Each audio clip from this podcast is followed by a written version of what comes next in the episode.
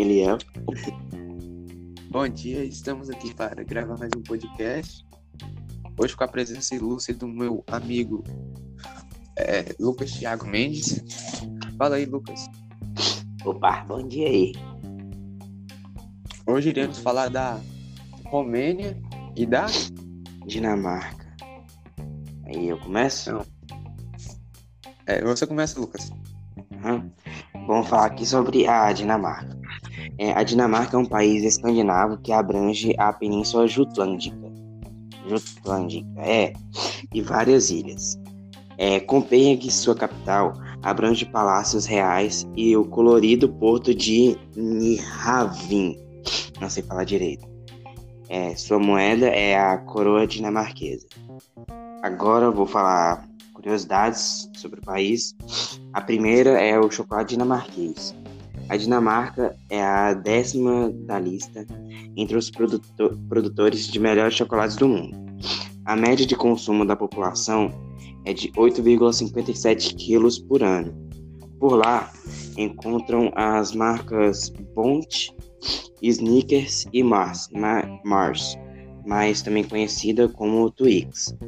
E a segunda curiosidade é a arquitetura da Dinamarca, que tem origem no período viking, que ricamente, foi ricamente revelada por, por achados arqueológicos.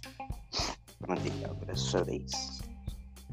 Bom, a Romênia é uma república unitária semipresidencialista que está localizada no centro-sudeste da Europa, no norte da Península dos Balcãs e na costa ocidental do Mar Negro, que faz fronteira com outros também.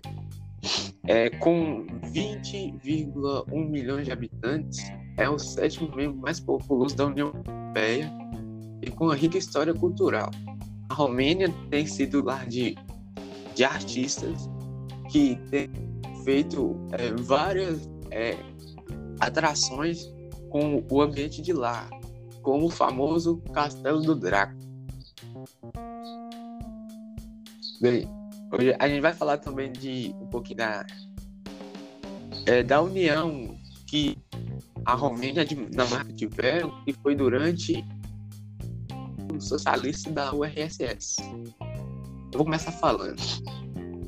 É, durante a ocupação soviética na Romênia, o governo dominado como Partido Comunista Romeno convocou eleições em 1946, que foram é, fraudulentamente vencidas, é, fabricadas 70% dos votos. É, dessa maneira, os, os comunistas romenos é, se estabeleceram e forçaram o rei Miguel I a abdicar-se esse quando foi proclamada a República Popular. A Romênia permaneceu sob ocupação militar e controle econômico até o final dos anos 50. Durante esse período, os vastos recursos naturais do país foram continuamente drenados por empresas mistas soviéticas romênias, criadas para fins de exploração. Então, no final é, desse partido, a Revolução Romena de 1989, quando vários trabalhadores também e outras pessoas juntaram para ir contra o governo. Agora é minha vez? Sim. É, eu vou falar aqui agora do Partido Comunista da Dinamarca. É, o Partido Comunista da Dinamarca foi fundado em 1919 com o nome de Partido da Esquerda Socialista da Dinamarca, por membros, por membros e movimentos da ala esquerda do Partido Social Democrata, que apoiavam a Revolução de Outubro e pretendiam juntar-se ao comitê. O partido teve seus melhores resultados eleitorais após a Segunda Guerra Mundial. Em 1945, obteve o melhor resultado de sempre, ao conquistar 13% dos votos de 18 deputados. O DKP sofreu com a divisão interna nos anos de 1950, foi dividida a Revolução Húngara de 1956 membros do partido que do escandinavo da posição oficial do DKP de apoiar a URS, URSS. decidiram fundar o Partido Popular Socialista. Isso aí. Bem, agora eu vou falar da interação é, que eles têm, é, é, do lugar que eles têm em comum, né, que é a União Europeia, que ambos estão juntos.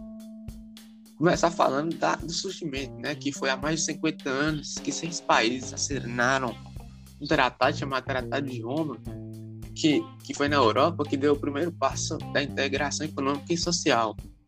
Em 1957 foi criada a Comunidade Econômica Europeia, considerada por muitos como um ato por longo, por longo tempo.